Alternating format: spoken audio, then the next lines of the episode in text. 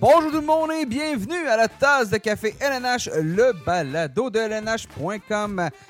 On est le 5 juillet. Mon nom Nicolas Duchamp. Heureux de vous parler en direct de Montréal alors que, enfin, lentement, mais sûrement, les vacances d'été, la période plus calme commence à arriver. On vient de passer quelques journées assez. euh, une grosse semaine quand même avec euh, le repêchage et bon euh, avec euh, le, marché des joueurs autonomes. Donc euh, aujourd'hui à l'émission, euh, on ben, dans le dernier balado, on est revenu sur le repêchage. Là, là, celui-là ici, on va revenir sur euh, euh, le marché des joueurs autonomes. Bien évidemment, il y a encore quelques joueurs qui n'ont pas été mis sous contrat, mais on commence à avoir un portrait assez clair de à quoi les équipes vont ressembler la saison prochaine. Donc euh, euh, c'est ce qu'il y a au balado aujourd'hui. Balado qui sera le, le dernier avant la, avant la période estivale. Donc, euh, on va prendre une petite pause là, du côté de LNH.com au niveau des balados parce que de toute façon, euh, l'été, soyons francs, il y a un peu moins de choses à parler, mais on va reprendre tout ça. Là.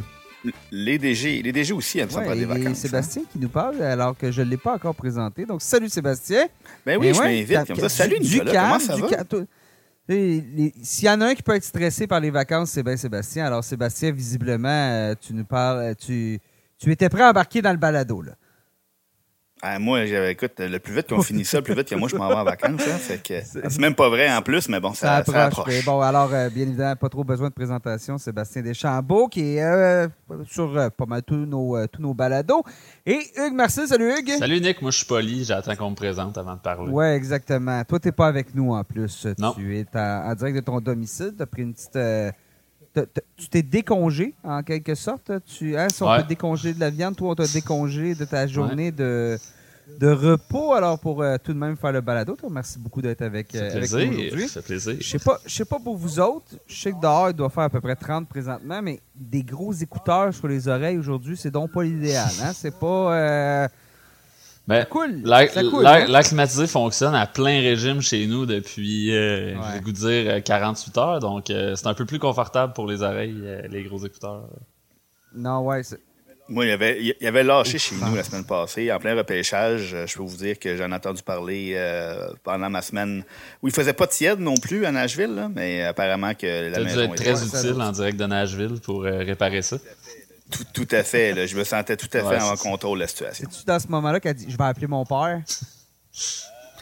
Euh, non plus, sauf qu'elle a appelé beaucoup de gens qui sont venus réparer. On remercie Roger qui est venu réparer la Yes. euh, à, à un prix euh, compétitif.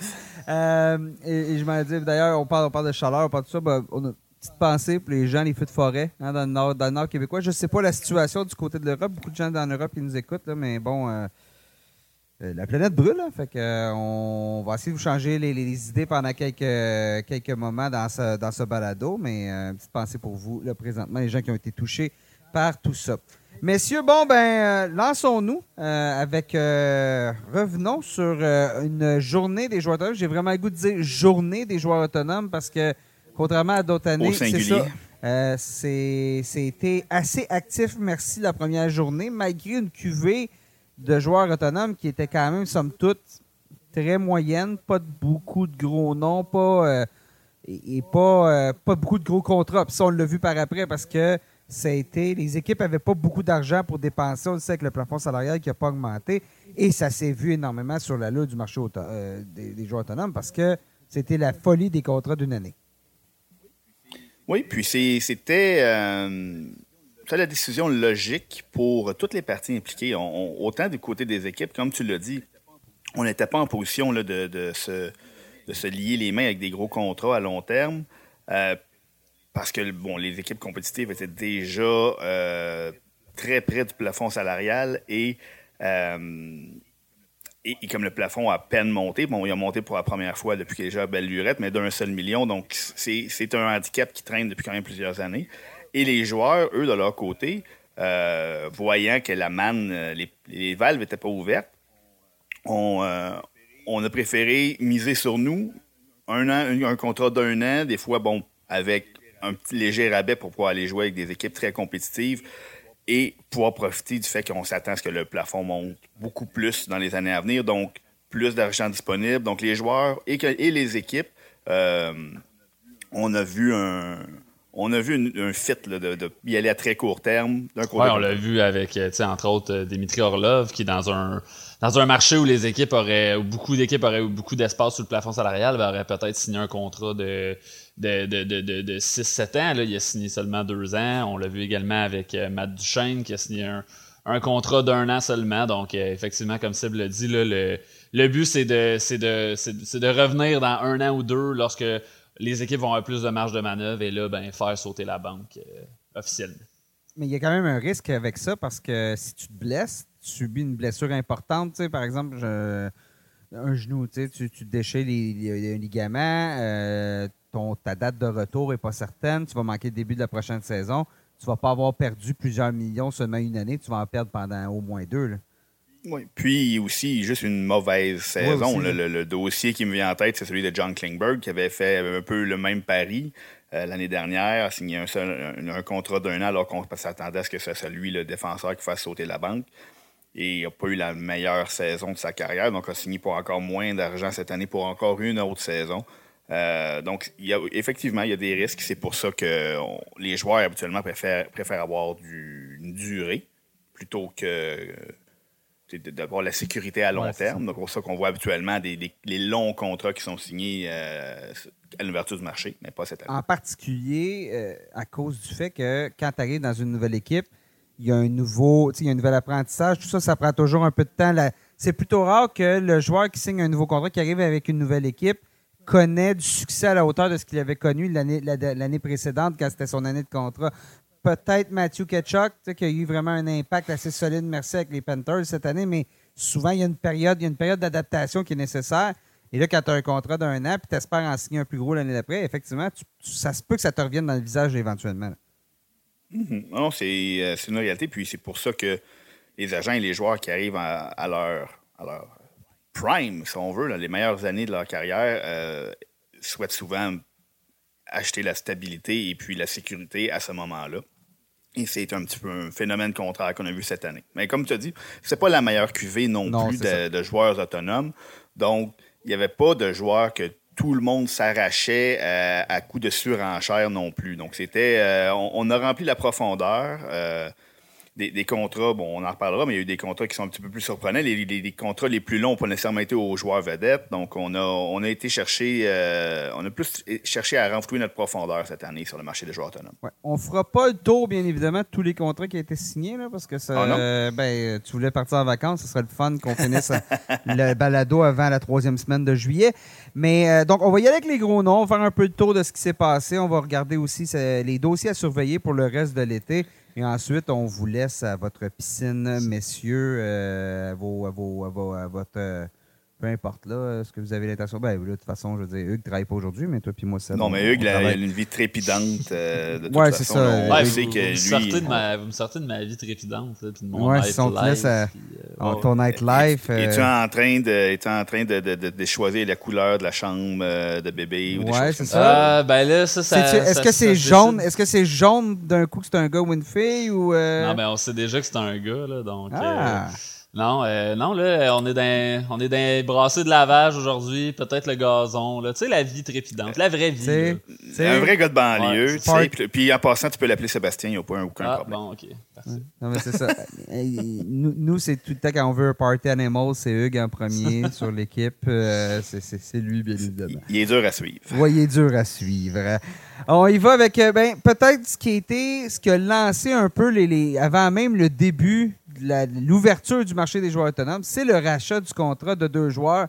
Matt Duchesne, on va commencer avec lui, mais aussi Blake Wheeler du côté des Jets de Winnipeg. Wheeler, on le voyait plus venir, mais Duchesne, j'ai été particulièrement surpris parce que avec le plan un peu, on se demandait déjà où est-ce qu'on s'en va à Nashville. Tu rachètes Matt Duchesne.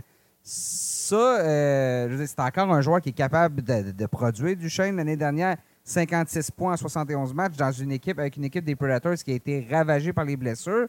La saison précédente, 86 points en 78 matchs.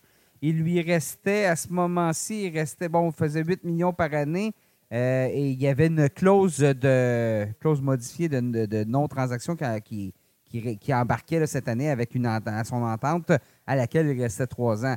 Euh, et là, la décision de Duchesne par la suite a été de s'entendre avec un salaire de. Ben, ça, en était un, c'est un de ces fameux contrats-là, de une année, 3 millions par année avec les Stars de Dallas. Moi, quelle chance! Hein, c'est qui les chanceux là-dedans? C'est les Stars de Dallas. Ouais, puis je veux dire, Matt Duchesne qui est instantanément devenu, je pense, le, le, probablement le meilleur attaquant de, de, cette QV-là qui était disponible quand les, les prédateurs l'ont racheté. C'est vrai, effectivement, tu l'as dit, le Blake Wheeler, on s'y attendait peut-être un peu plus. Matt Duchesne, euh, vraiment pas, parce que Bon, il restait quand même un certain nombre d'années à son contrat, mais je me demande si les prédateurs ont pas voulu, tu sais, je pense peut-être un peu changer le, le, mix. Là. Euh, tu sais, on a une salade de fruits, mais des fois, euh, je me souviens plus qui faisait l'analogie de la salade de fruits, mais des fois, c'est bon d'en mettre des nouveaux pour, euh, pour, pour changer le goût, pour voir ce que ça va changer, parce que les prédateurs ont raté les séries l'année dernière, puis ils sont, sont sortis en première ronde des quatre saisons précédentes, donc on pouvait, on pouvait pas dire que ça, que ça fonctionnait particulièrement bien chez les, chez les prédateurs, qu'on avait une recette euh,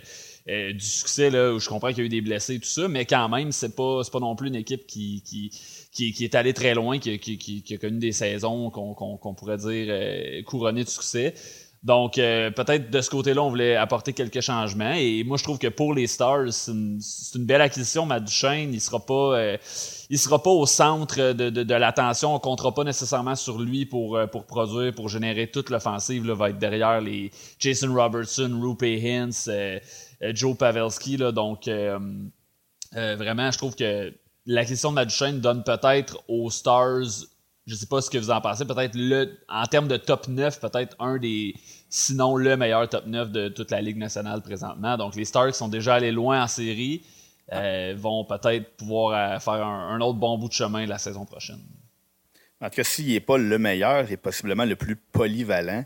Euh, le nombre de joueurs qui sont officiellement des centres sur ces, ce top 9-là, sur, chaque, sur chaque trio, il y a au moins deux joueurs capables de prendre les mises au jeu, que ce soit Rupe Ince ou Joe Pavelski, que ce soit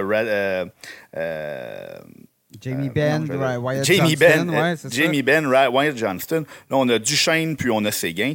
Donc, euh, ce, top 9-là est, un, très talentueux, deux, excessivement polyvalent. On n'a même pas encore parlé des joueurs comme Mason Marchman, comme Radek Faksa, qui, est un des meilleurs joueurs de la Ligue sur les mises au jeu. On n'en a même pas parlé encore. Donc, c'est vraiment quelque chose qui va être euh, une force de l'équipe. J'allais dire Ty Delandria aussi, qui est un centre qui, joue qui va sûrement jouer à droite là, avec Faksa qui est au centre. puis on, il y a Maverick Book, un choix de première ronde qui pousse, qui pousse aussi, qui a été rappelé en séries éliminatoires, qui a fait 47 points en 70 matchs l'année dernière.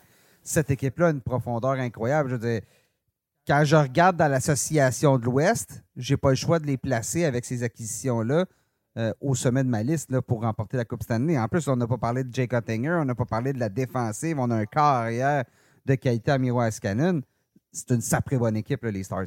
Ouais, diriez-vous que c'est dans la centrale? Diriez-vous que c'est. Je pense que c'est rendu l'équipe à battre dans, dans, la centrale? dans l'Ouest, pour moi. Ouais, puis dans l'Ouest. Ouais, en tout cas, ben, bon, ben, donc Vegas est encore là. Mais euh, on a parlé, pour revenir à Matt Duchesne en tant que tel, là, on a parlé des paris qui sont à prendre sur un contrat à court terme d'un an. Dans une équipe comme celle-là, Matt Duchesne risque de ne pas afficher des statistiques exceptionnel parce que, bon, il ne sera pas sur le premier trio, il ne sera probablement pas sur la première vague d'avantages numériques.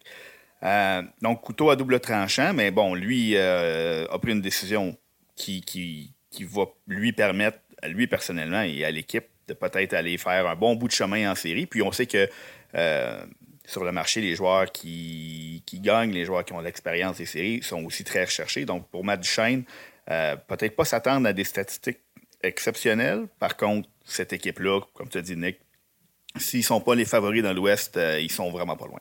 Oui. Et là, on, retourne de l'autre côté. Les Predators, je regarde, pas cette année, mais l'année prochaine, les Predators vont avoir près de 12, millions de dollars en, contrat retenu ou en, ou en, rachat de contrat sur la masse salariale.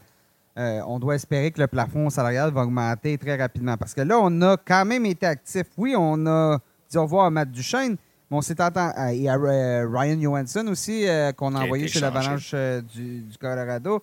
Mais on a mis sous contrat Ryan O'Reilly. Gustave Nyquist aussi, qui peut être intéressant, qui a connu des belles séries. Ça fut court, mais bref, dans le cas de Nyquist. Donc, on brasse vraiment la soupe. Bon, c'est l'arrivée de Barry Trotz, bien évidemment, comme directeur général. Il commence à mettre son empreinte sur l'équipe. Mais je comprends pas le plan. On fait quoi? On, reste dans le milieu, un peu milieu de vague. On attaque L'argent, bon, on va reprendre l'argent éventuellement. Dans trois ans, on va. Euh, à ce moment-là, Nyquist sera probablement plus là. Il va rester bon à Ryan O'Reilly deux années, mais deux années à O'Reilly à ce moment-là va avoir 35 ans. Donc, euh, ben. est-ce que vous comprenez le plan des Predators ou ben, c'est un, je pense que c'est vraiment un plan de transition entre, euh, entre un modèle qui semblait que tu en as parlé. N'ont pas fait les séries l'année dernière, ont été évincés des séries très rapidement. Donc, Barry Trotz est arrivé, a voulu implanter sa culture à lui. Euh, donc, sans nécessairement décocher des pointes envers les, les Matt et les Ryan Owenson, a décidé que lui, il se concentrait autour de Philip Forsberg, Roman Josie et Yusei Saros, qui est déjà un, bon, une bonne base.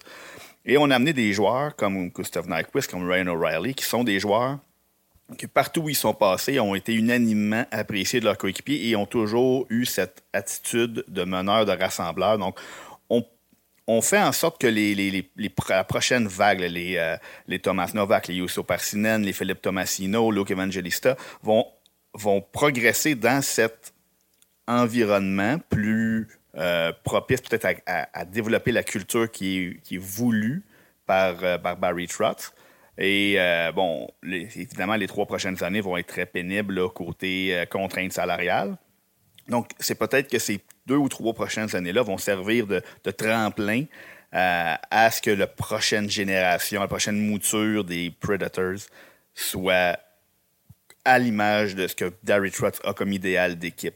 Mais c'est sûr et certain que les deux ou trois prochaines années, euh, disons qu'on être un petit peu coincé. Ça me fait penser au, Wild du Minnesota qui avait racheté les contrats de Zach Parisé et Ryan Souter. Et là, ça, leur a coûté Kevin Fiala parce qu'on ne pouvait plus se le permettre en, raison des contraintes salariales.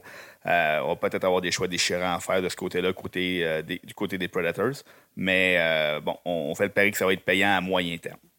Puis, il faut pas oublier qu'on a des joueurs comme Philip Forsberg, Romagna aussi, qu'on a signé à long terme, qui sont encore sous contrat pour un, bon bout de temps. Donc, c'est, je pense aussi un peu de garder l'équipe compétitive pour ces gars-là. Puis, effectivement, si, euh, si en avant, je parle en attaque, c'est peut-être pas, euh, c'est pas la, formation, la, la la plus lustrée, là, mais défensivement, on est, on est loin d'avoir une mauvaise, euh, une mauvaise défensive. Avec les Yossi, on a mis Shen du contrat, on a Barry, on a McDonough. Donc, euh, c'est, je veux dire, c'est, c'est pas mauvais. C'est une équipe qui est quand même capable, je pense, de, de tenir son, son, bout dans l'association de l'Est, de l'Ouest, pardon. Je suis pas, pas prêt à dire que je les mets en séries éliminatoires, mais quand même, euh, c'est une équipe qui, comme Seb l'a dit, euh, veut, je pense, entourer un peu ces, jeunes joueurs, la prochaine génération, puis qui va quand même être capable, je pense, de rester compétitive malgré tout. Donc, c'est ce que j'en comprends du, plan de Barry Trotz, Nick, pour, euh, pour répondre à ta question. Et on a plusieurs quand même espoirs euh, dans, l'organisation. On a cette année, je pense qu'on a quoi? On a repêché à peu près une dizaine de fois, 10, 10 12 fois. Il y avait 13 choix. Je sais qu'on a. Euh, on en a échangé un ou deux, là, euh, c'est ça. Donc ça. Puis même encore l'année prochaine, vois-tu, voyez-vous, là, dans les trois premières rondes, même dans les quatre premières rondes, on a une, deux, huit, huit choix, là, si, six, sept, huit, neuf, neuf choix, bon, excusez. Euh, on a neuf choix dans les quatre premières rondes lors du prochain repêchage. En 2025, on a deux choix en première ronde aussi, dont celui du Lightning qui. Comment ça se dessine vers le Lightning? Je ne suis pas certain que le Lightning va. Euh, disons que je pense que le choix du Lightning prend lentement, mais sûrement de la valeur en 2025. Donc, euh, puis on, avait deux choix aussi au, repêchage à Nashville en première ronde. Tanner Molendick et puis Matthew Wood qui ont été ajoutés à la, au bassin d'espoir. En 2021 aussi, on en avait deux. Donc, euh, bon, il y, a plusieurs joueurs qui. Donc, comme tu dis, c'est sûr que si on se dit les trois prochaines années, les deux prochaines années, ça va être plus difficile. Puis après ça, quand on va avoir plus de, de, possibilités de marge de manœuvre au niveau de la, du, du, plafond salarial, on va peut-être se relancer à ce moment-là. Mais bon, c'est quand même un peu comme tu disais, un peu comme le Wild, c'est un peu risqué. On a parlé des Stars qui avaient été, à notre avis, les, grands gagnants au niveau du, joueur à signer sur le marché des joueurs autonomes, Matt Duchesne. Mais à mon avis, les grands gagnants pour l'ensemble de l'œuvre de cette euh, période-là, depuis l'ouverture du marché des joueurs autonomes, c'est les Hurricanes de Caroline. Euh, on a mis sous contrat Dmitry Orlov, on a mis sous contrat Michael Bunting. On s'est réentendu avec nos deux gardiens, Frédéric Anderson et Tiranta. Il y a encore des rumeurs présentement pour certains joueurs. On parle euh, possiblement, ça serait peut-être les Hurricanes ou Ottawa dans le cas de Vladimir Tarasenko. Il y a des rumeurs de transactions aussi avec les Flyers de Philadelphie pour Tony D'Angelo qui pourrait effectuer un retour. Là, au moment où vous nous écoutez, c'est peut-être réglé. Peut-être aussi que c'est pas du tout ça qui est arrivé. Sonic des rumeurs, là, puis euh, je ne veux pas m'avancer. Mais même à ça, lorsqu'on regarde la cuvée de joueurs qu'on a été capable de mettre sous contrat, alors qu'on avait.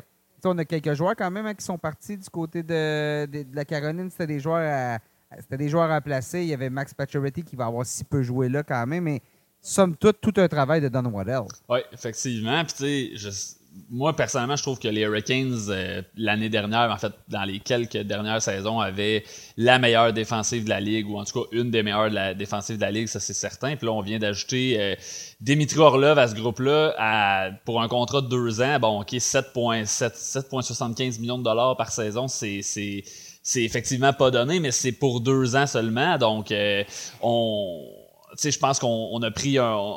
c'est un beau contrat quand même. On a amélioré une défensive qui était déjà la meilleure. On ramène devant le filet euh, le duo de Anderson et Ranta en sachant qu'on a euh, Piotr Kochetkov qui, qui, qui est un excellent jeune gardien, peut-être un des, un, des, un des bons de la Ligue nationale. Donc, euh, vraiment, les Hurricanes, c'est une équipe qui a généralement pas peur de faire des changements, qui qui, qui, qui a pas donné beaucoup de mauvais contrats par le passé, qui a une bonne situation sur la masse salariale. Parfois, c'est même pas eux autres qui donnent le contrat, c'est les Canadiens de Montréal. parfois, effectivement. Euh, mais ouais, donc, euh, on a, je pense qu'on a amélioré le groupe d'attaquants. On a trouvé le moyen d'améliorer une défense qui semblait déjà être euh, déjà très bonne. Donc, pour moi, c'est, tu l'as dit, Nick, c'est les grands gagnants de cette, de cette ouverture du marché des joueurs autonomes. Oui, mais je suis tout à fait d'accord. Quand tu mets sous ton contrat le meilleur défenseur disponible, même si c'est pas bon, on s'entend à Dimitri Orlov, là, euh, oui, a, a joué euh, l'espace de quelques matchs comme un gagnant du trophée Norris euh, quand il est arrivé à Boston, mais c'est un défenseur qui peut être un bon complément à une brigade défensive qui, était déjà là en place en Caroline. Le détail, par contre, pour les Hurricanes, on sait, depuis longtemps que cette équipe-là est bâtie, puis on, on se dit toujours, bon Dieu, ça y est, ils vont passer, ils vont y aller. Mais là, on regarde la structure de l'équipe, puis là, il manque de temps parce que là, la majorité des gros noms euh, Sébastien Aho, Votaravainen, euh, et puis, bon, Orlov qu'on vient d'ajouter, Jacob Slavin, Brent Burns, euh, Brett, Brett Pesci, c'est même les deux gardiens qu'on a nommés. C'est tous des joueurs qui leur restent une année ou deux de contrat avant de les joueurs autonomes sans compensation. Donc, ce noyau-là, dont on parle, on vante la qualité depuis si longtemps, c'est encore vrai. Par contre, il commence à manquer de temps avant que ces joueurs-là puissent gagner ensemble. Euh, donner des contrats court terme comme on a fait à, à, à à Anderson, à Ranta, ça fait en sorte que ça passe ou ça casse avec ce noyau-là, puis après ça, on va tourner la page où on va retenir certains. C'est sûr, je suis convaincu que, les pourparlers sont, euh, sont bien entamés avec Sébastien Nao, avec euh, Tevo pour prolonger. Euh, mais bon, est-ce que tranquillement pas vite, on va se tourner vers les Martin Necage, vers les Seth Jarvis, parce que là, la masse salariale, oui, va monter, mais les joueurs qu'on a nommés vont tous vouloir des augmentations de salaire également. Le Brad Pesci va être un joueur très, très, très convoité s'il devait arriver sur le marché l'été prochain. Donc, c'est. C'est vraiment les gagnants à court terme de ce marché-là, en tout cas, du moins dans l'Est. Euh, mais reste à voir le portrait de cette équipe-là dans un an, qu'on va se reparler après les joueurs autonomes 2024. Euh, à quel point il va être différent euh, de ce que lui qu'on discute aujourd'hui. Au final, les Hurricanes, on ne saura jamais ce que ça aurait donné cette année en séries éliminatoires avec Max Pacioretty et Andriy Svechnikov. Les Hurricanes, on ne saura jamais ce que ça aurait donné en deuxième ronde contre les Rangers de New York en 2021-22 si Frédéric Anderson avait été en mesure de jouer en séries éliminatoires. C'est peut-être une équipe qui aurait déjà une Coupe Stanley, une bague de la Coupe Stanley. Ce n'est pas parce que les blessures ont un peu on juste fait dérailler un peu. Je pense pas que c'était une équipe qui se devait perdre en quatre matchs contre les, Panthers de la Floride. C'est une équipe qui aurait dû être en mesure de compétitionner, puis c'est pas arrivé. Donc, on, continue d'ajouter des, morceaux. Euh, à partir de là, Rod Brindamour à faire le travail comme entraîneur-chef parce que cette équipe-là, euh, moi, elle est très haute sur ma liste en vue de la prochaine saison une autre équipe qui s'est améliorée et celle-là, on était un peu surpris parce que on s'attendait, on ne savait pas nécessairement à quoi s'attendre. Il y a eu beaucoup de changements avec l'arrivée du directeur général Brad Treleving, le départ de Carl Dobus, mais somme toute, Treleving a fait un bon travail en allant chercher de l'aide en attaque, Tyler Bertuzzi et Max Domi, des contrats d'un an qui, justement, là aussi, on prend, tu sais, on, on disait que c'était la thématique des contrats d'un an, mais beaucoup de contrats d'un an qui ont été donnés, que des joueurs ont accepté à rabais avec des équipes qui sont euh, qui peuvent aspirer à la Coupe Stanley. Il y en a beaucoup qui ont décidé de. Seb, tu disais, dans le cas du Chêne, oui, il va être dans un rôle moins intéressant euh, à Dallas, mais par contre, si tu termines avec une Coupe cette année, souviens, souvent ça vient avec un boni de 1, 1 point quelques millions sur ton, prochain contrat. Ben, c'est un peu ça que Bertuzzi et Max Domi vont, euh, vont avoir avec ce qu'on a signé comme entente d'un an là, à, Toronto. Oui, puis on, je me souviens pendant les, les, les balados qu'on enregistrait pendant les séries éliminatoires, on avait parlé d'à quel point les à quel point les Maple Leafs, euh, il manquait un peu d'instinct du tueur, il manquait un peu de, de... il n'y avait pas nécessairement le facteur très intimidant sur la glace. C'était, c'était une équipe qui avait du talent pur, mais qui, on dirait qu'il faisait pas peur aux équipes adverses. Puis j'ai l'impression que avec euh, Bertoudi et Max Domi, on vient un peu et, Ryan, et Ryan Reeves aussi. Ouais, c'est ça, j'allais ajouter Ryan, Reeves, mais... bon, Ryan Reeves, euh, en tout cas. Mais moi, c'est parce que quand j'ai vu, c'est que la première journée, le, le, 1er juillet, on signé Ryan Reeves pour trois ans. Puis là, je me suis dit, hmm, je suis pas, certain que euh, Ryan Reeves, j'étais comme, je suis pas sûr que c'est vraiment ça qu'ils ont besoin, un gars qui joue 7-10 minutes par match sur une quatrième ligne.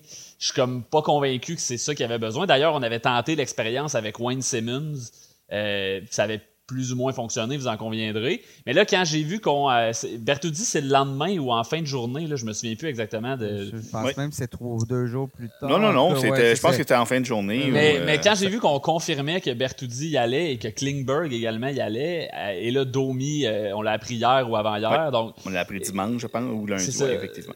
Donc, tu sais, là, là j'étais comme, OK, je, je comprends où les livres s'en vont, puis sans avoir fait de, gros coups d'éclat comme les, comme les Hurricanes ou sans avoir signé un. Ben, il faut dire que Bertoudi reste quand même un des, un, des bons attaquants qui était disponible, mais sans avoir euh, volé la vedette, je trouve que c'est peut-être l'équipe qui va se sortir le, plus, le plus amélioré, qui a plus répondu en tout cas à ses besoins.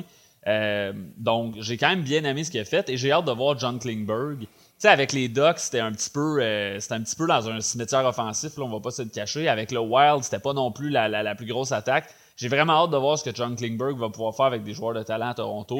Je pense que c'est une équipe que, au, auquel son style de jeu cadre bien.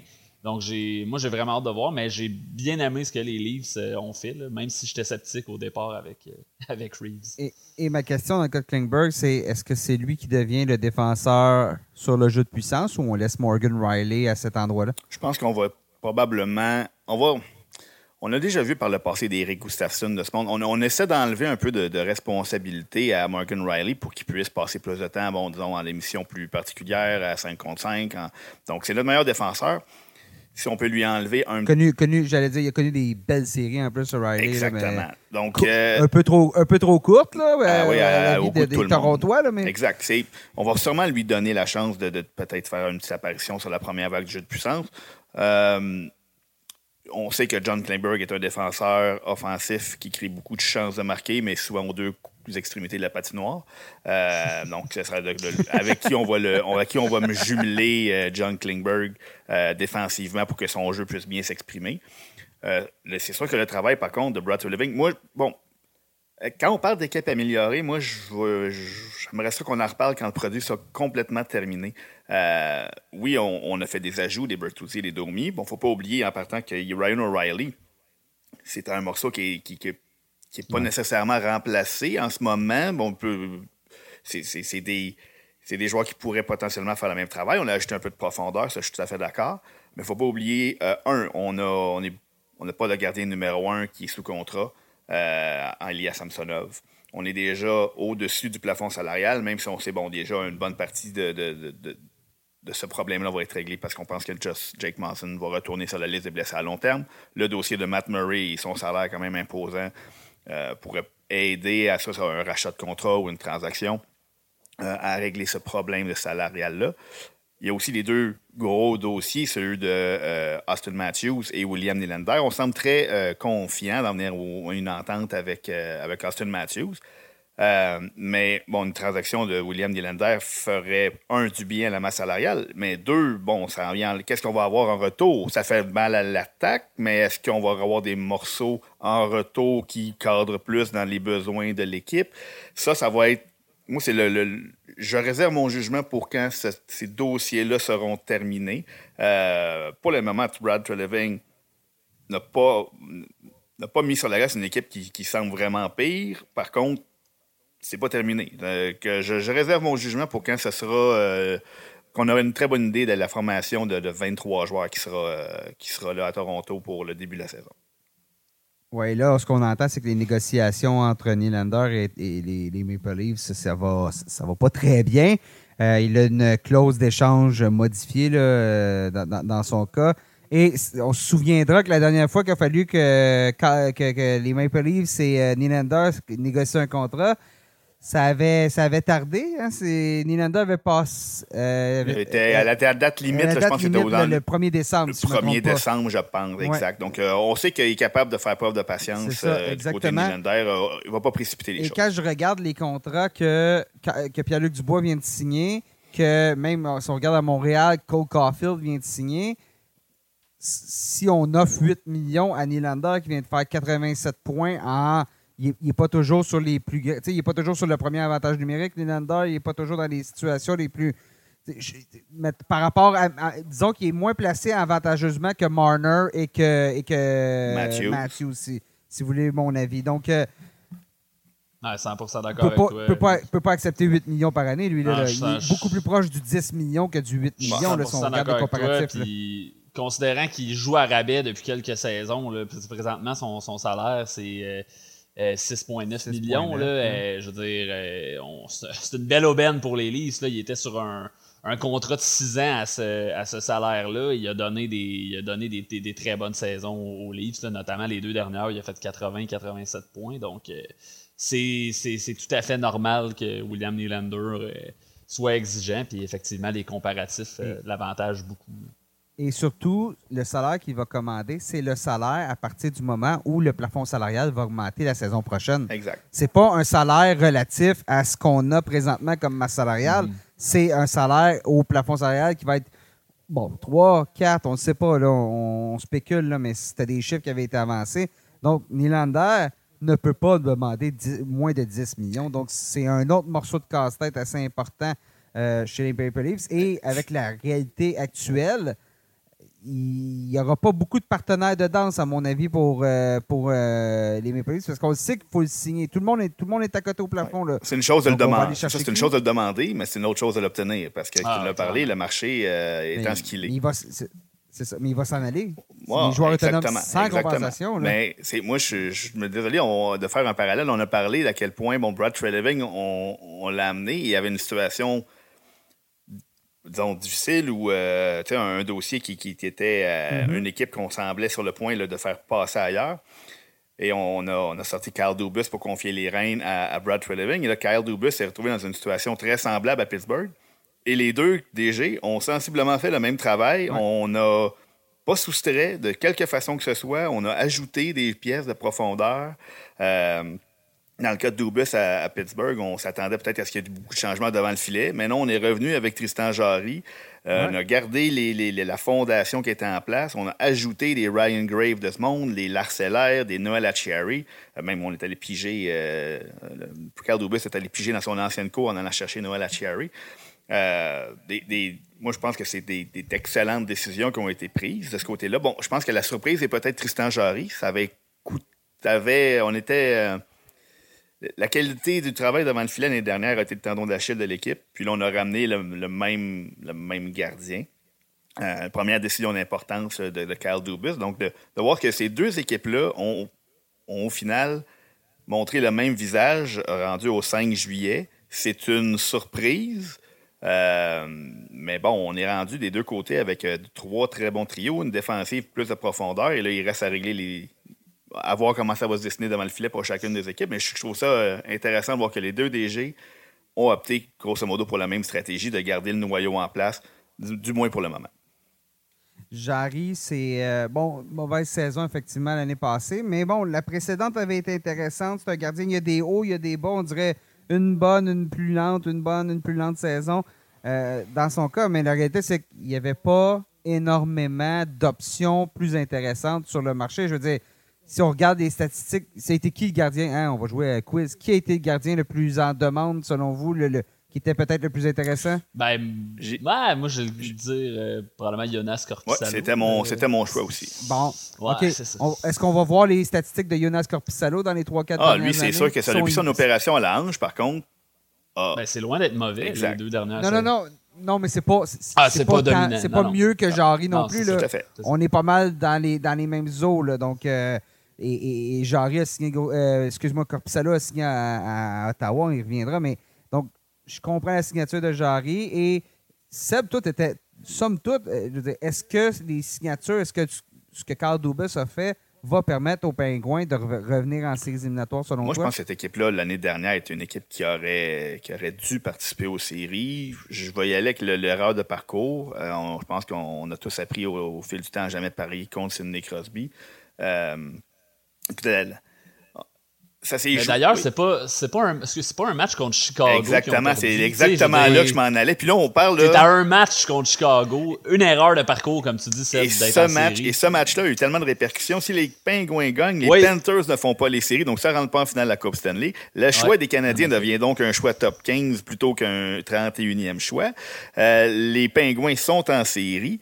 Euh, Chicago termine au dernier rang, donc possiblement ne gagne pas la loterie parce que c'est l'équipe en 31e place qui a gagné la loterie. Donc les répercussions de cette défaite-là sont multiples. Euh, c'est quand même. Euh, et, j'ajouterais, c'est tellement une.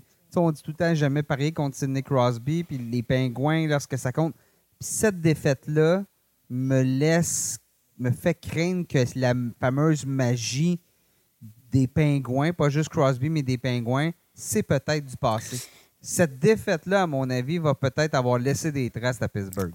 Ben, écoute, on s'entend que c'est plus les, plus les joueurs qu'ils ont été à leur, euh, au sommet de leur carrière. À l'apogée de leur carrière, les Crosby, Malkin, le temps, euh, ça reste encore des joueurs dominants à la Ligue nationale. Par contre, le défi de Carl Dubus était de mieux les entourer. Euh, quand on, là, on, a presque une troisième ligne complète de, nouvelles avec l'Arcellaire et Noël Cherry. Ça fait en sorte que bon, Jeff Carter peut jouer à l'aile. On a quand même Brian Ross, on a quand même Jay Gunzel, on a quand même Ricard Raquel.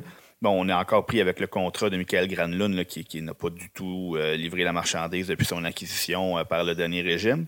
Euh, bon, ça c'est peut-être un dossier que Carl Dubus va tenter de régler d'ici le début de la prochaine saison parce qu'on a déjà nommé euh, six bons alliés qui peuvent, euh, avec Noël Cherry, bon, peut-être que dans une équipe euh, de rêve, Noël Cherry est plutôt sur le quatrième trio, mais bon, ça, reste des joueurs de profondeur qui apportent plus que ce qui était là l'année dernière. On a parlé de Brock McGinn, des, joueurs de cet acabit-là qui rendaient de bons services, et Kasperi Kapanen, mais je pense que les joueurs qui ont été acquis vont aider la cause des Pingouins.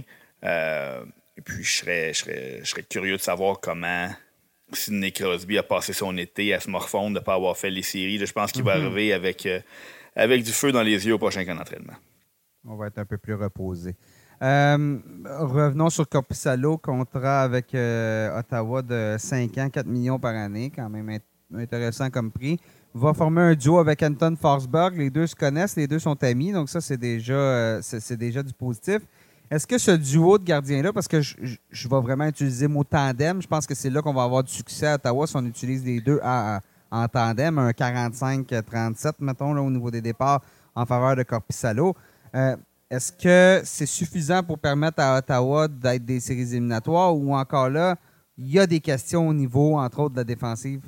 Euh, ben, moi, je vais dire que oui, euh, ce duo-là, c'est suffisant pour, pour être des être des séries éliminatoires, pour moi, c'est, c'est pas tant ça le point d'interrogation présentement chez, chez, chez les sénateurs. Je veux dire, Corpusalo, on regarde ses deux dernières saisons, euh, pourcentage d'arrêt de 921 euh, avec les Kings, euh, pas ces deux dernières saisons, mais la dernière saison.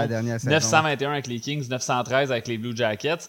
Euh, c'est quand même un gardien qui a un potentiel intéressant, combien, je trouve. Combien celle d'avant, excuse? Ouais, celle d'avant, c'était pas chic, mais je vois pas derrière une très bonne équipe. Là. 877, on peut pas. Euh, je veux dire, il faut, faut quand même mettre les choses en contexte. Ben euh, les, les, sénateurs ont quand même amélioré leur défensive avec la, la question de Jacob Chikrin. On a Jake Sanderson qui est en, progression, Thomas Chabot, Artem Zub qui fait du travail honnête. Donc, j'aime quand même où on s'en va au niveau défensif, mais Là, en attaque, on a seulement 7 attaquants sous ben, on a seulement 7 attaquants. 8, avec, avec euh, Josh Norris. mais... Josh Norris, là, qui, qui, qui là, avec le dossier Alex de Brinkat qu'il faut régler. Mais le, problème des sénateurs, c'est que chaque année, ils ont la pause de la saison où euh, ils vont jouer 20 games puis ils vont en perdre 18. On dirait que les sénateurs ont toujours cette, euh, cette séquence-là où l'équipe est pas capable de livrer la marchandise. Donc, moi, je vais, je vais, je vais, je vais pallier, je vais, je vais, je vais tabler sur la progression de. Ben, Tim Studula, on parle de progression qui a fait 90 points l'année dernière, mais je vais, je vais parier sur l'éclosion de Tim Studula, Brady Ketchuk, un Josh Norris en santé. Un Shane Euh, Pinto en santé. c'est- Un c'est- Shane Pinto en santé également. Et L'arrivée l'arrivée de Ridley Craig aussi. Ouais, Oui, Ridley peut-être, Craig va être un des, des, des- va s'ajouter au noyau. Et ce qu'on va obtenir en retour de d'Alex de Brinkat, si on finit par l'échanger. Oui, parce c'est- que- c'est la, c'est la grande variable, c'est le, le- le grand point d'interrogation. Puis je sais, Nick, que tu voulais y revenir plus tard dans le podcast, mais bon, peut-être qu'on peut, en- plus. On peut peut-être en parler tout de suite parce que je, pense que c'est à propos dans moi, la moi, discussion des moi, je fais un sénateurs. plan, moi, je- moi, je fais un planning, vous le suivez pas, c'est correct, je suis habitué. C'est bon. Parfait. Mais, mais c'est ça. Donc, tu sais, ce qu'on ce qu'on va obtenir en retour d'Alex de Brinkat, c'est vraiment, je pense, le- le- le- le- la grosse variable inconnue présentement. Mais euh, de plus en plus, on le voit, on le voit que tu gagnes pas vraiment avec ton. Tu gagnes plus vraiment avec ton duo de gardien. Dans, je veux dire, c'est pas vrai. Le duo de gardien peut te faire gagner, peut te faire perdre, mais je pense pas qu'il peut te faire nécessairement gagner. On voit de moins en moins ça. Je veux dire, les, les Golden Knights ont gagné la coupe avec euh, Hayden Hill puis avec Laurent Brossois. là. Laurent Donc, Brossois, euh, Logan Thompson qui a été là en début de saison, puis euh, là, J'aurais peut-être pas donné 5 ans à, à Jonas Corpsalo, mais là, on parle d'une équipe comme Ottawa. On va pas, on va pas se cacher que c'est pas le marché qui attire le plus les joueurs autonomes. À un moment donné, il faut ce qu'il faut. Tu as besoin d'un gardien. Tu vas chercher celui, on vient de le dire, qui était le meilleur. Donc, euh, hâte de voir, mais je pense que si les sénateurs peuvent être plus constants, ils vont faire du bruit dans, dans, dans l'Est. Ben, les joueurs clés à qui on a accordé des gros contrats ou qu'on a acquis à fort prix, je parle de Jacob Shishrin, je parle de Shane, de, bon, Shane Pinto a eu de la difficulté et Josh Norris surtout. Si ces joueurs-là à qui on accorde des, des contrats de centre numéro un comme, comme Josh Norris peuvent jouer, ça va beaucoup les aider parce que là, on a toujours eu des bons trous dans notre, formation euh, en raison des blessés. Euh, Jacob Shishrin, on sait que ça peut être un défenseur de premier plan. Par contre, n'a pas pu le montrer souvent dans les dernières saisons en raison des blessures. Et même d'après son arrivée à Ottawa, a été contraint de manquer euh, une bonne période de temps. Donc, c'est c'est une équipe qui va passer au prochain niveau par la progression de ses jeunes joueurs, par euh, le retour en santé de ses joueurs de premier plan. Et je pense vraiment quand même que Jonas Corpissalo va apporter un élément stabilisateur que Cam Talbot n'a pas été capable d'apporter l'année dernière. Puis je veux dire, tu regardes, on dit souvent qu'on on, on gagne au centre, mais je veux dire, mets tout le monde en santé, Studula, Norris et Pinto, il n'y a pas beaucoup de lignes de centre qui sont, qui sont meilleures que ça dans la Ligue nationale. Je veux dire, c'est, ça va faire. Je veux dire, Norris en santé, ça fait partie des, des, des lignes de centre élite de la Ligue. là. Je pense qu'il faut commencer à, à considérer Studula comme un joueur appartenant à l'élite. Il est quand même de faire 90 points à sa troisième saison. Donc, euh, c'est intéressant ce qu'il y a en place à Ottawa. Il faut juste que l'équipe reste en santé et qu'on fasse, preuve d'un peu plus de constance. Rangers de New York, on s'est euh, entendu, on a parlé un peu de Blake Wheeler, 800 000 par année. euh, c'est un contrat d'un an. Bon, Wheeler, la, fin à- la fin chez les Jets de Winnipeg, disons que chez les Jets, on a vraiment changé notre, euh, notre, notre, notre noyau. Là, puis il y a encore d'autres questions, il reviendra. Là. Ben, vous en parlerez parce que de toute façon, vous ne respectez pas mon planning. Fait qu'à partir de là. Mais bon, euh, ma question, c'est ça fait tellement d'années qu'on a des problèmes à l'aile droite chez les Rangers de New York. On ne sait pas si Capo Caco va pouvoir assumer les responsabilités de, de, de lier droit de premier trio cette année. Est-ce que Wheeler, qui a fait 55 points en 72 matchs l'année dernière, mais qui, qui n'a plus sa vitesse d'antan, je veux dire, Wheeler euh, a 36 ans, il va avoir 37 ans au début de la prochaine saison, 1118 matchs d'expérience dans la Ligue nationale, c'est un, un gars qui a du vécu. Est-ce que c'est réellement une solution pour, pour les Rangers de New York pour les amener à être capables de rivaliser avec les Hurricanes et possiblement les Devils dans la section métropolitaine? Ben, euh, ce que euh, Blake Wheeler apporte que les autres tentatives de, de, de, de, lier droit qu'on a eu, on parle de Patrick Kane et puis de Tarasenko l'année dernière, euh, c'est un petit peu plus de muscle, un peu plus de présence physique qui était, à mon avis, ce qui manquait aux Rangers l'année dernière sur leur top 9. Euh, énormément de talent, mais il manquait un petit peu de papier sablé. Euh, Blake Wheeler, tu l'as dit, plus nécessairement le joueur qui a déjà été, mais par contre, est encore un joueur très imposant qui est capable euh, de jouer de façon robuste. et, à ce niveau-là, va peut-être être plus ce que les Rangers avaient de besoin. Et en plus, on, on, lui a, on a obtenu ses services à un contrat qui était très avantageux, très avantageux pour eux. ça enlève la pression sur Capo Caco de devoir absolument être capable de jouer sur les deux premiers trios. donc, je pense que c'est un, bon pas en avant euh, à court terme. Cette année, je pense que dans, les options qui s'offraient à eux, c'était possiblement la meilleure. Euh, cette équipe-là a, encore le même visage avec de bons jeunes joueurs qui poussent, des vraies vedettes qui sont déjà bien en place. Euh, on doit encore s'entendre avec Alexis Lafrenière, avec Andrew Miller. Euh, allé chercher un spécialiste du jeu de puissance à Eric Gustafsson. On a un des meilleurs gardiens, sinon le meilleur gardien de la Ligue devant le filet. Euh, donc, cette équipe-là n'a pas perdu. Bon, on a perdu les joueurs qu'on avait été chercher de location, les Kane et Tarasenko, on est allé chercher, entre guillemets, un autre joueur de location en Blake Wheeler. Euh, on souhaite aussi la meilleure des chances à Alex Belzil, qui s'est entendu euh, avec les Rangers pendant deux ans. Donc, la profondeur n'a, somme toute, pas vraiment été touchée même qu'on l'a jusqu'à un certain point amélioré avec, avec Break Wheeler. Donc, je pense que cette équipe-là va se maintenir là où elle était l'année dernière, peut-être même passer un petit peu au prochain niveau. Oui, d'accord avec, euh, avec Seb. je veux dire, Blake Wheeler à, à 800 000, on peut pas dire que ça va être, c'est mauvais. Là. Euh, je pense que c'est pas un mauvais pari. Euh, par contre, je pense pas, moi je pense pas que les, que les Rangers passent. je vous pose la question en même temps. Je pense pas que les, les Rangers passent au classement devant euh, devant les Hurricanes, devant les, les, les, les Devils. Vont, sont encore, selon moi, troisième dans cette section-là. Ce qui va faire, euh, ce qui va faire avancer cette équipe-là, qui va faire faire un, un, pas de géant au classement, je pense que ça passe par les, les jeunes, Lafrenière, Kako.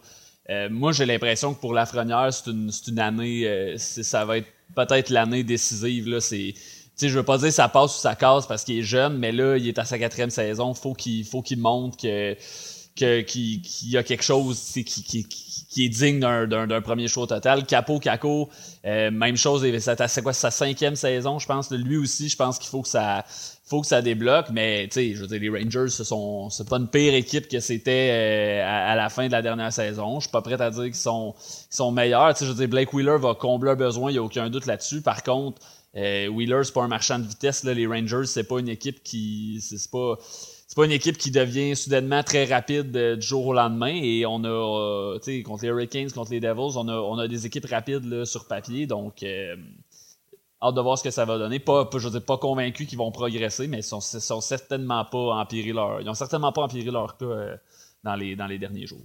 Et la question, c'est est-ce que le nouvel entraîneur-chef, Peter Laviolette, va offrir des chances à Alexis Lafrenière, à Philippe Kittil puis à Capo Caco de signaler? Quand je regarde devant la Lafrenière, Kryler et Panarin, ben demandez-vous pas pourquoi la Lafrenière mais c'est un peu... progresse pas, progresse pas. on, lui offre pas les chances. ça restera toujours bizarre parce que je dis toujours que les Rangers développent mal leurs jeunes parce qu'on leur offre pas de chance, parce qu'on a fait une fausse reconstruction chez les Rangers. C'est-à-dire qu'on a dit on va reconstruire. soudainement, Artemi Panarin est arrivé et a dit euh, Moi, je vais signer chez vous. Ensuite, Kreider, on lui a offert un contrat sans savoir qu'on allait avoir le premier choix en, la, Lafrenière. Donc, tous nos jeunes, on leur donne pas de, de, chance de se développer. Ça donne ce qu'on voit. Là, on en a échappé plusieurs jeunes chez les Rangers. C'est un, peu quand même le, dilemme de, l'œuf ou la poule. Je ne sais pas si on peut dire ça comme ça, mais effectivement, les jeunes Lafrenière, Kako obtiennent pas énormément d'opportunités. Par contre, quand on leur a donné une chance de, de, de, de, connaître du succès, quand on leur a donné du temps sur le sur, sur des trios offensifs avec, euh, avec Panarin, avec Zibanejad, on peut pas dire qu'ils ont saisi cette occasion-là non plus. Donc, mais, mais, mais ils ont souvent, ça, ils ont souvent été retirés. Oui, ça a souvent, ça, souvent, ça a souvent été de courte durée, sauf que la Ligue nationale, c'est une, c'est une, une, ligue de résultats. Là, je veux dire, surtout à New York, là, dans un gros marché, dans une section compétitive, quand la porte s'ouvre, faut que tu mettes ton pied dedans et que tu sois capable de, de, de, de rentrer. Puis malheureusement, je peux pas dire que Lafrenière et Kako ont fait ça présentement. Ils vont peut-être nous faire mentir cette saison-là. Ils sont encore jeunes. Ils sont encore jeunes. Ils, ont des, peuvent encore nous, nous, nous, prouver qu'on a tort, mais on peut pas dire qu'ils ont saisi l'occasion jusqu'à maintenant. Mais, Peter Laviolette s'est engagé à donner une meilleure euh, chance, plus de responsabilité à ces jeunes joueurs, nommément Alexis Lafrenière. Donc, on va attendre de voir. Avec sous Gérard Galland, ça ne s'est pas produit. Est-ce qu'avec Peter Laviolette, le déclic va se faire? Peter Laviolette a toujours été reconnu comme un entraîneur axé sur l'offensive. Donc, est-ce que ça va cadrer dans les, euh, les cordes d'Alexis Lafrenière? Des fois, on a un changement d'entraîneur comme ça peut, provoquer un déclic chez un jeune joueur. Donc, on, va voir. Je lance ça comme ça. Il reste trois ans au contrat d'Artemi Panarin. Il en reste quatre à celui de Chris Kreider. Est-ce que les Rangers pourraient échanger Alexis Lafrenière? je pense que pendant, qu'il a encore quand même une valeur de premier choix total. Oui, mais là, présentement, je pense que la valeur d'Alexis Lafrenière, elle est euh, oui, c'est le premier choix, mais un joueur qui n'a jamais joué, qui n'a jamais montré qu'il pouvait, qui, jouait comme un, premier choix ah, On, on l'échange aujourd'hui, la valeur serait. Il est dans le rack arabais, là. Il est dans le rack arabais présentement. Parce que c'est le seul qu'on peut échanger, là. Tout à fait, tout à fait. Mais euh, je pense que les. Les autres ont des clauses. Euh, mais Chris Rory, selon moi, c'est très bien que la meilleure façon pour lui de tirer le maximum de l'ex Lafrenière et, et, et qu'il performe, que ce soit pour rester à son, avec son équipe et, apporter de la valeur aux Rangers ou enfin pouvoir l'échanger avec une, valeur qui est à ses yeux plus respectable que ce qu'on lui offre présentement probablement sur le marché parce que bon, tout le monde est en mode attente, savoir est-ce qu'il a vraiment ce potentiel-là de joueur de premier choix au, total qu'on voyait en lui. Euh, comme on a dit, il n'a pas eu la chance de le faire valoir et, ça fait en sorte que Chris Drury a un, projet entre les mains, mais que les gens ne s'arrachent pas nécessairement, du moins pas à la hauteur de ce que. Je suis convaincu qu'il plusieurs équipes de la Ligue nationale qui voudraient avoir Alexis Lafrenière dans leur rang et offriraient à Alexis Lafrenière une meilleure occasion de se faire valoir, mais ne sont pas prêts nécessairement à payer le gros prix parce que on ne sait pas encore exactement ce qu'on a entre les mains. Non, Surtout son, son contrat, j'allais dire, son contrat sera pas son prochain contrat à la ne sera pas énorme. Non, ça, va, probablement être un, contrat pont, là, fameux. Euh, transition, exact.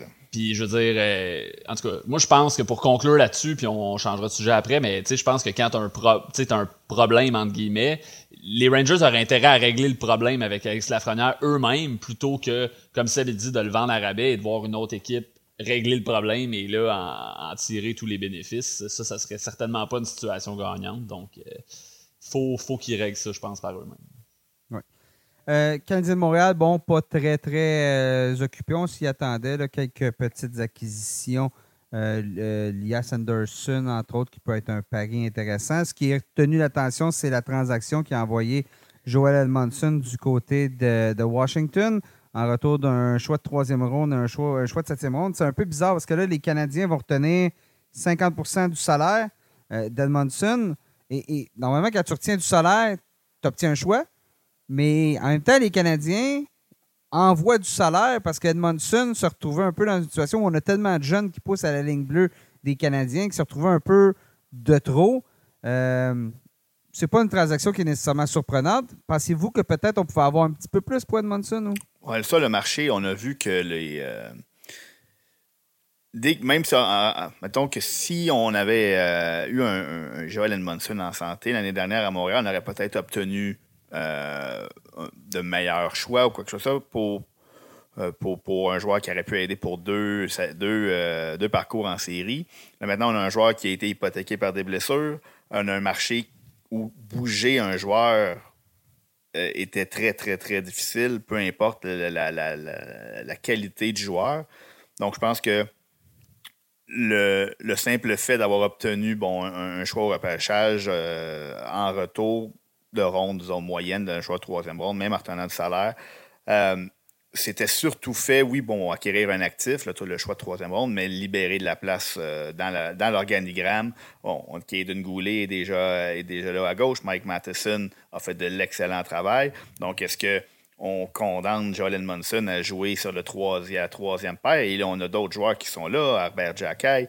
Euh, on a d'autres joueurs qui vont vouloir pousser, qui, sont déjà en place. Et puis, euh, on, a, euh, on a libéré un petit peu la place pour que les jeunes puissent se battre pour un poste qu'ils ont mérité. Non, c'est ça.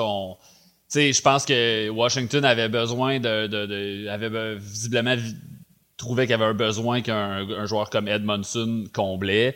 Mais en même temps, Washington, débarrasser, entre guillemets, euh, les Canadiens de. Les, deux équipes s'aident, donc, tu sais, c'est pas comme si euh, les Canadiens ont absolument besoin d'Edmondson et là, Washington arrive puis dit on, veut absolument aller le chercher, puis on vous l'arrache de votre formation, puis on, vous enlève vraiment un. là, on avait un besoin aussi de libérer de l'espace sur, la masse salariale, donc c'est peut-être ce qui explique le, retour euh, peu, peu élevé pour Joel Edmondson parce que on, ça arrange quand même le Canadien de faire ça comme ça au niveau de la formation et de la, masse puis là, on parle simplement en termes de, hiérarchie et puis de salaire, parce que je suis convaincu que Kent Hughes ne, tenait pas à se débarrasser de Joel Edmondson, qui était euh, un leader excessivement respecté dans le vestiaire. Les, plusieurs jeunes joueurs qui, ont, qui parlaient en, très grand bien de Joel Edmondson étaient un grand frère pour la majorité des joueurs, surtout les jeunes défenseurs.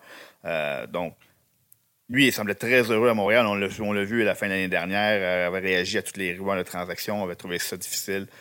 Euh, donc, c'est pas un joueur qui tenait à partir de Montréal, j'en suis persuadé. Puis, c'est pas un joueur, c'est pas un joueur que Kent Hughes tenait à se départir non plus. Par contre, euh, réalistement, dans le portrait de l'équipe à long terme, sa présence était plus nécessaire sur la glace. Dans le vestiaire, je suis convaincu qu'on aurait gardé un joueur comme Joel Munson. Un joueur qui est parti sous d'autres cieux, qui était avec les Canadiens, c'est Jonathan Drouin. Seb, on l'avait prédit, hein, dernier, dernier balado?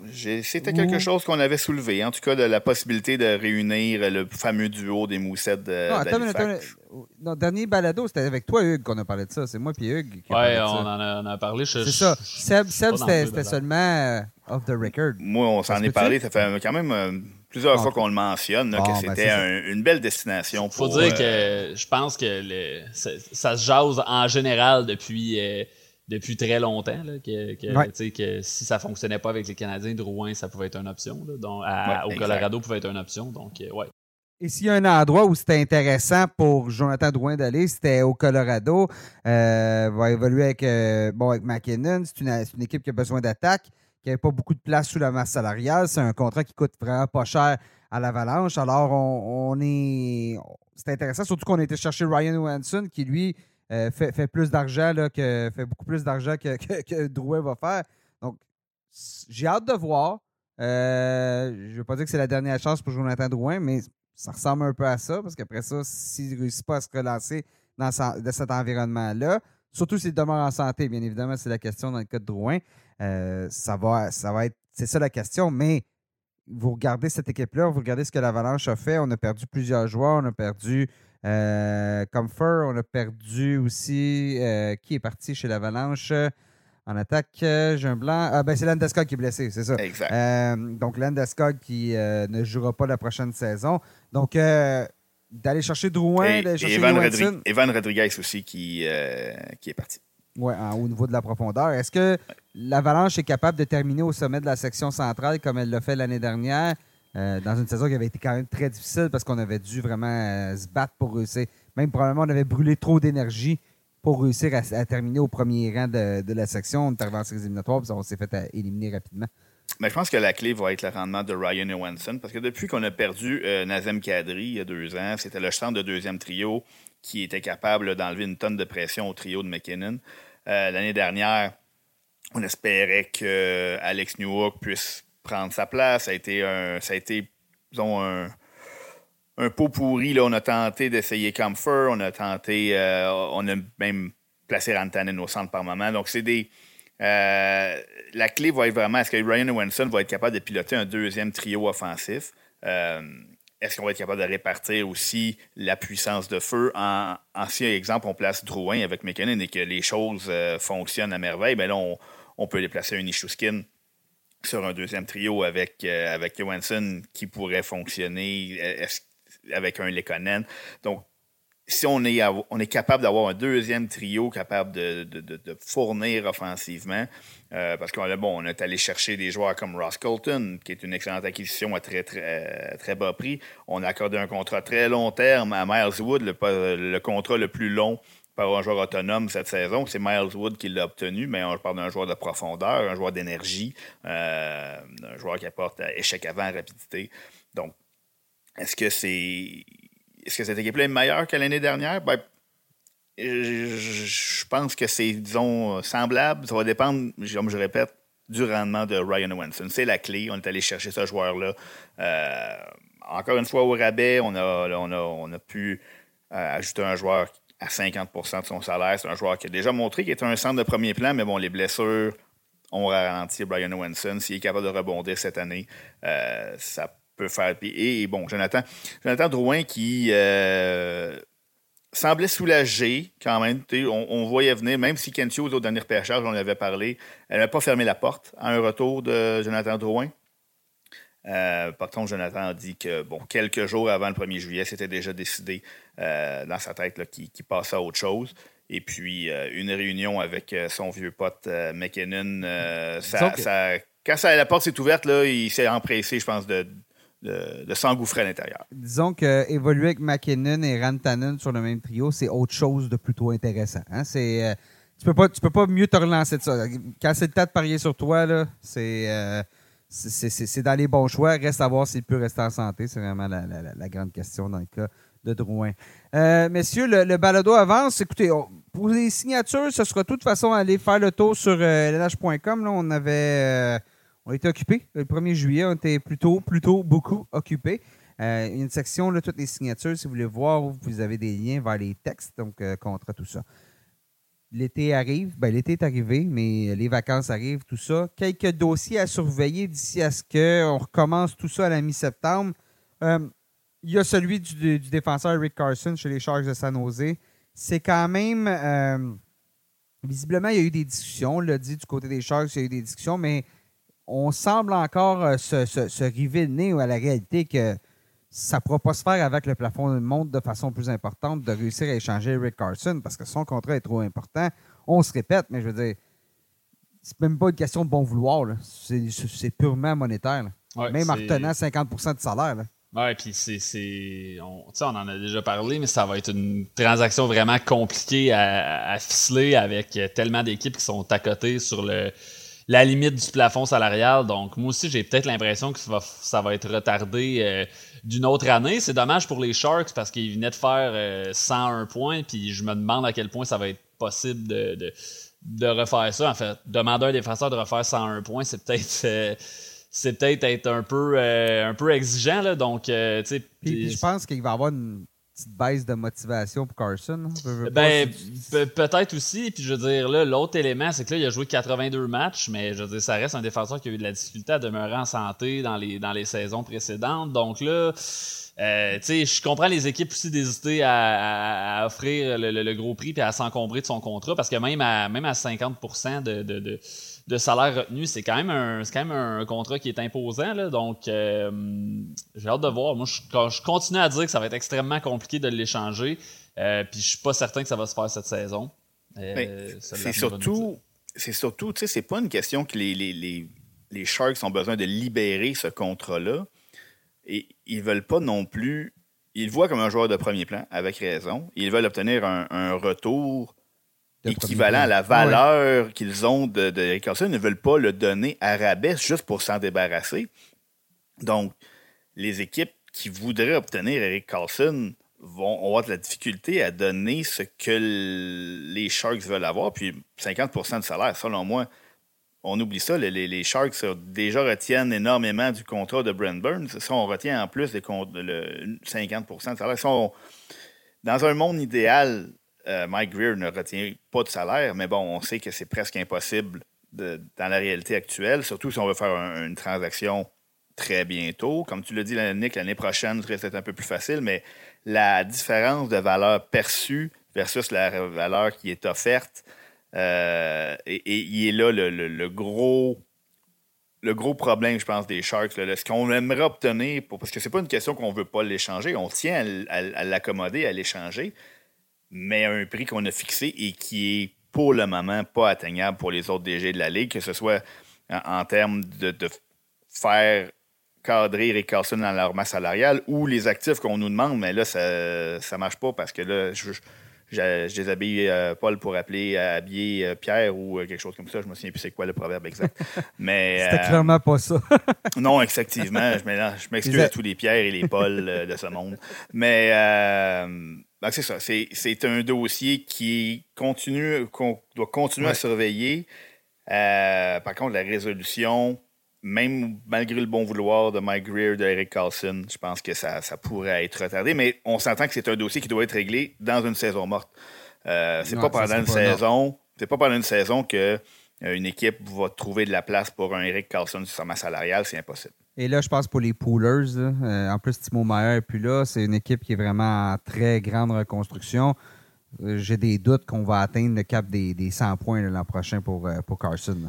J'ai des gros doutes, moi aussi. en tout cas, j'ai hâte de voir, mais ça me semble être un des. Je pense qu'il peut, je, pense qu'il peut faire une cinquantaine, soixantaine de points, mais sans, sans un point, c'est du stock. Comme je disais, on peut pas demander à un défenseur de refaire ça. Puis, en tout cas, c'est bien hâte de voir, là, mais c'est ça. C'est comme ça, il dit, la, présentement, la valeur perçue par les, par les, par les, ce, que, ce que les Sharks veulent avoir versus ce qu'ils vont obtenir, euh, c'est, ça, ça cadre pas du tout ensemble. Il y, a, il y, a, un débalancement total et je pense pas que la prochaine saison va, améliorer cette situation-là. Et je le vois revenir sur terre un peu. Donc, euh, de toute façon, les équipes savent que c'est, pas un défenseur de 101 points par définition non plus. donc, euh, c'est ça. Non, mais c'est. Euh, sais, on a parlé, oui, et bon, Timon Mayer et Paul, effectivement, c'est un très gros morceau. Pour ce qui est du reste de l'équipe, on a ajouté, on a ajouté Anthony Duclair, qui va ajouter une touche d'offensive. L'équipe. J'ai l'impression, j'ai l'impression que Duclair passera pas la saison là. Hein?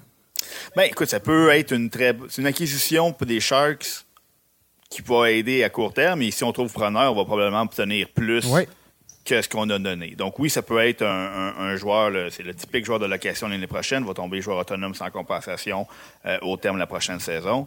Euh, mais avec l'équipe en place, on remplace Maillère par, euh, par Anthony Duclair et on a des joueurs comme William Eklund qui poussent. On, bon, les Thomas Bordelot, c'est des joueurs, bon, ça va se passer à l'interne, on progresse tranquillement. Donc, ce que Eric Carlson a réussi l'an dernier euh, serait théoriquement capable de le refaire à nouveau. Il n'y a pas eu un pourcentage de tir astronomique euh, avec 12 C'est, c'est pas. Ben, en début de saison, un peu, oui. Là. Ça, s'est, ça s'est rebalancé. Euh, il a quand même scoré 25 buts. Là je pense pas qu'il va refaire 25 buts. En début de saison, son pourcentage de tir était. Ça s'est rebalancé en, sur l'échantillon, mais en début de saison. Euh, je le voyais plus faire environ 75 points cette année. Ouais, c'est ça. Mais il a fait plus de passes que ça. Donc, euh, ouais, ça. Ah, mais il y avait un moment donné, tout rentrait. Là. Il, décrochait des tirs de la ligne bleue, là, tout rentrait, il y avait du trafic. Puis, euh, J'ai pas les chiffres sous les yeux, là, mais en début de saison, son pourcentage de tir était, était comme insoutenable. Assez, astronomique.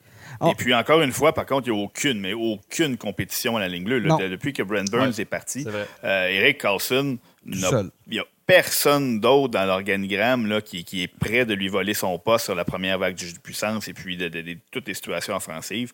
Euh, les Vlasic, les Mario Ferraro de ce monde, euh, c'est des défenseurs à caractère défensif. Et puis la relève euh, à moins que Ryan Merkley décide euh, mystérieusement. Est-ce que, ouais, euh, non, même pas. Je pense qu'il n'est même plus. Carlson, là, pour l'info. Non, non, non, non, il est pas. Il, me semble qu'il n'est plus là, Merkley. Oui, oui. Donc, de toute façon, il n'y a personne là, à court terme là, qui va. non, c'est, je pense que c'est Mario Ferrero qui est probablement celui, qui a le potentiel de faire le plus de points. C'est un défenseur beaucoup plus défensif, là, Mario Ferrero. Là. C'est... Souvent, même, c'est lui qui appuie, qui appuie Carlson. Pour la... Donc, c'est pas, il n'y a, pas de, a pas de menace. Pour, pour la statistique, c'est 10 de ses 25 buts dans le premier mois de la saison, là, Carlson. Donc, euh, c'est ça. C'est le Brian Savage de la Ligue. Oui, oui, oui, oui, oui. Monsieur, monsieur Octobre. Ça s'est bien passé en début de saison. Bon, euh, les Bruins de Boston qui ont pas été, qui ont été actifs, mais pas une position précise, celle de centre. Euh, on a été chercher, bon, on a été chercher James Van Riemsdyk, on a été chercher Milan Lucic. On a été chercher euh, quelques éléments, ça en défensive. On a été chercher quelques joueurs, je n'ai pas. Euh, mais bon, les, principaux, c'est ça. Donc, pas de, pas de renfort au centre, alors qu'on sait supposément, toujours pas, si Patrice Bergeron et David Krejci vont être de retour. Moi, ce que ça m'envoie comme message, c'est que les deux, ou tout de moins un des deux, vont être de retour. Parce que je vois pas cette équipe-là amorcer la prochaine saison avec Charlie Coyle comme premier centre. dans cette situation-là, on aurait dû être aux trousses de Matt Duchesne. si, euh, parce que Duchesne est capable de jouer au centre, euh, ou Ryan Riley. Mais quand on regarde le contrat que Duchesne a signé avec Dallas, alors qu'il ne sera pas dans un rôle principal, je suis pas mal sûr que pour un million de plus, ou même le même somme, aurait signé avec euh, l'équipe qui vient tout juste d'établir un nouveau record de la nationale pour les points saison Et d'avoir la chance de jouer avec David Pasternak. Oui, David Pasternak, Brad Marchand, nommez-les. Donc, donc, moi, le fait qu'on n'a pas bougé, ça m'envoie le message que ça regarde très bien pour, à tout de moins, Patrice Bergeron. Ou qu'on a quelque chose dans notre manche, une transaction. On sait qu'on a, euh, bon, on est quand même relativement près du, euh, plafond salarial avec un contrat à donner avec euh, Jeremy Swayman. Est-ce qu'un des gardiens pourrait être sur le marché pour acquérir de l'aide au centre. Les, gens, les noms qui te manquaient tout à l'heure, euh, c'était euh, Morgan Geeky, euh, Kevin Shannon Kirk à la ligne bleue, bon, Patrick Brown à une moindre mesure. donc, que des joueurs de profondeur qu'on a, a, dont on a fait l'acquisition sur le marché.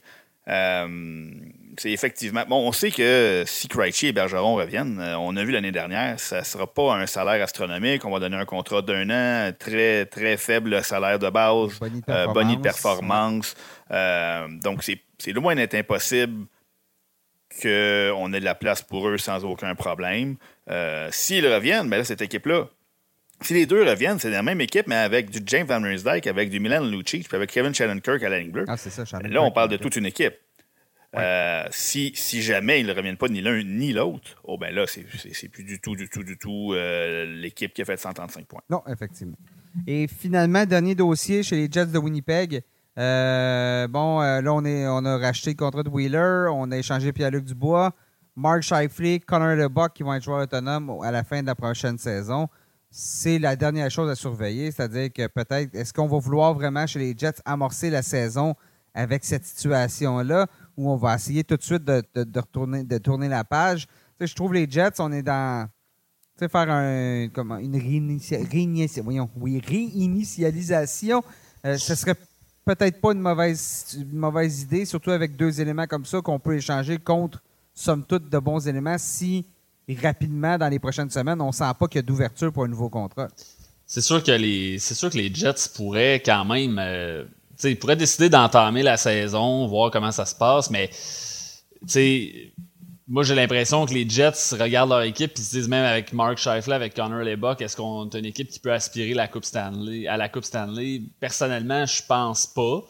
Donc là, à ce moment-là, on aurait peut-être avantage à les, à les, échanger. C'est sûr qu'on peut toujours les, c'est sûr qu'on peut toujours les échanger d'ici la, date limite des transactions. Donc, mais là, est-ce qu'on est a un retour qui, qui, qui, est aussi gros que si on échange le, joueur avant la saison et que l'équipe à qui on l'échange là pour une saison complète? Donc, effectivement, on est à la croisée des chemins avec ces joueurs-là. Peut-être qu'on on prend, prend aussi du temps pour s'assurer, voir si c'est possible de s'entendre avec eux. Euh, ça, c'est seulement le, DG Kevin Cheveldayoff qui le sait.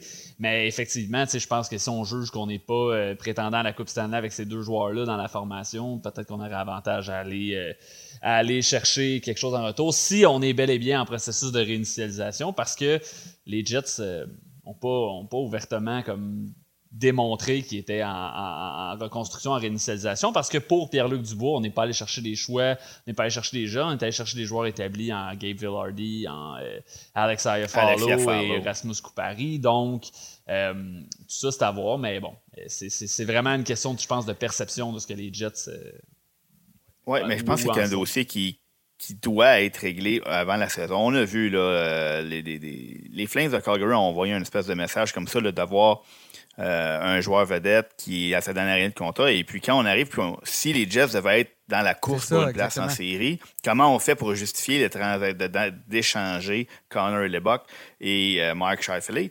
Euh, et là, on se retrouve à, les garder et à rien obtenir en retour. Donc, tu as parlé de l'échange de Pierre-Luc Dubois. Les, les Jets ont obtenu des joueurs qui vont être capables de jouer dès cette saison. Gabriel Villardi avait une très, très bonne saison. On a acheté de bons joueurs de soutien en euh, Alex Yafalo et Erasmus Coupari. Donc, on n'a pas envoyé jusqu'à date un message que c'était un échange qui allait nous faire reculer en arrière. On a acquis, des bons jeunes joueurs ou des joueurs comme Alex Yafalo qui sont déjà sous contrat. Euh, donc, c'est c'est pas un message de nous allons reconstruire et ce sera long et pénible. Donc, si on est capable d'avoir la même chose, euh, on a même deux, on a obtenu deux centres pour, pour Pierre-Luc Dubois. Donc, si on échange Marsh Sheffield et qu'on n'a même pas un, centre en retour, qu'on a fois chercher de l'aide à la ligne bleue, c'est pas impossible que cette équipe-là réussisse sa réinitialisation euh, sur le fly en bon français. On a des joueurs, des joueurs comme, comme Carl Connor, comme Nicolas Hiller. Donc, c'est pas une équipe qui est dépourvue de talent loin de là. C'est sûr que le gros point d'interrogation, c'est si on échange Connor et Lebock, qu'est-ce qu'on va obtenir comme renfort devant le filet? Euh, parce que bon, Connor Lebock était à lui seul responsable d'une très grande partie des succès des Jets euh, dans les dernières années, un des meilleurs gardiens du circuit, encore une fois finaliste au, Trophée Vizina. Donc, c'est le, plus gros revers d'essayer d'échanger ces deux gros noms-là.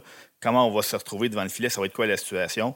Euh, mais cette équipe-là, je pense, serait avantagée de régler ces deux dossiers-là avant le début de la saison parce qu'on a vu qu'une fois que la saison a commencé, un, c'est beaucoup plus difficile de les bouger, puis deux, on ne peut pas justifier la transaction de deux joueurs de cette trempe-là si l'équipe est en pleine course pour les, séries éliminatoires. Oui, effectivement, effectivement. Merci, messieurs, d'avoir été euh, là aujourd'hui sur le balado. C'était ici, c'était ici que ça prend fin. Euh, vos vacances, messieurs, ça ressemble à quoi cet été? Moi, je vais avoir chaud un petit peu. Euh, on prend la direction de la Thaïlande dans quelques semaines. Là, donc, euh, ah. on, va aller, on va aller faire ça, un petit, un petit tour en famille. du côté de l'Asie. 18 heures d'avion, combien de temps ça prend? Oui. Ah, avec, un bon, bon 18 heures de vol avec des, une escale. Puis, ah, avec, avec les enfants. Hein? Avec, les, enfants, avec les enfants. Ben oui, ben oui. On pensait que, les, on pensait que Kevin, Kevin aurait un été difficile. Euh, Sébastien, tu tentes de rivaliser ah. avec tout ça. Euh, moi, moi, je suis sûr et certain que je vais pleurer beaucoup de gens. Oui, oui, exactement. moi, je m'en vais. Je vais aller faire un petit tour en Suisse. Donc, je vais, j'irai pas voir David Reinbacher. Là. Euh, il est plus de l'autre côté de la Suisse, mais chers amis suisses, je vais aller vous visiter cet été. Donc, euh, découvrir votre beau pays. Hugues, toi, tu refais ta pelouse, tu refais ta pelouse. Ah, ouais, non. Euh, ben là, tu sais, ma blonde est enceinte. Fait qu'on euh, on, prend, on, prend pas les, on prend pas les, les, les, voyages exotiques comme la Thaïlande. On reste, on reste au Canada, on prend ça plus relax. On s'en va quelques jours. La tuque, la tuque c'est très beau. ouais, ouais, Ben oui, oui, oui. On s'en va euh, pendant quelques jours dans le comté de Prince Edward euh, en ah, Ontario, près du, euh, où il y a les sandbanks et tout ça. donc, toi, tu vas aller, toi, tu vas aller visiter les vignobles puis ta blonde va boire de l'eau, c'est ça? Ouais, ça pourrait être, ça pourrait être un, un une, une chauffeuse désignée, c'est toujours excellent. donc pourquoi, pourquoi pas en profiter? que, non, nous, c'est pas mal plus relax cette année comparativement à, l'année passée, entre autres. bah, tranquille de notre côté. Tranquille, tranquille. Ben écoutez, merci d'avoir été là. Merci Guillaume. Euh, le page Robert Laflamme qui ont été là souvent aussi cet été, euh, pas cet été, cette année sur euh, le balado. Merci tous les gens qui nous ont écoutés. Je vous dis toujours, mais abonnez-vous, suivez-nous. Prochain balado, ça va à l'automne. D'habitude, on commence l'année avec notre spécial Poolers. Donc, à moins qu'il y ait un gigantesque tremblement de terre, ça devrait être notre prochain balado l'année prochaine. Balado qui est toujours très, très apprécié. Donc, n'hésitez pas à nous suivre pour être là lorsqu'on sera de retour. Merci beaucoup d'avoir été à l'écoute et on se reparle l'automne prochain.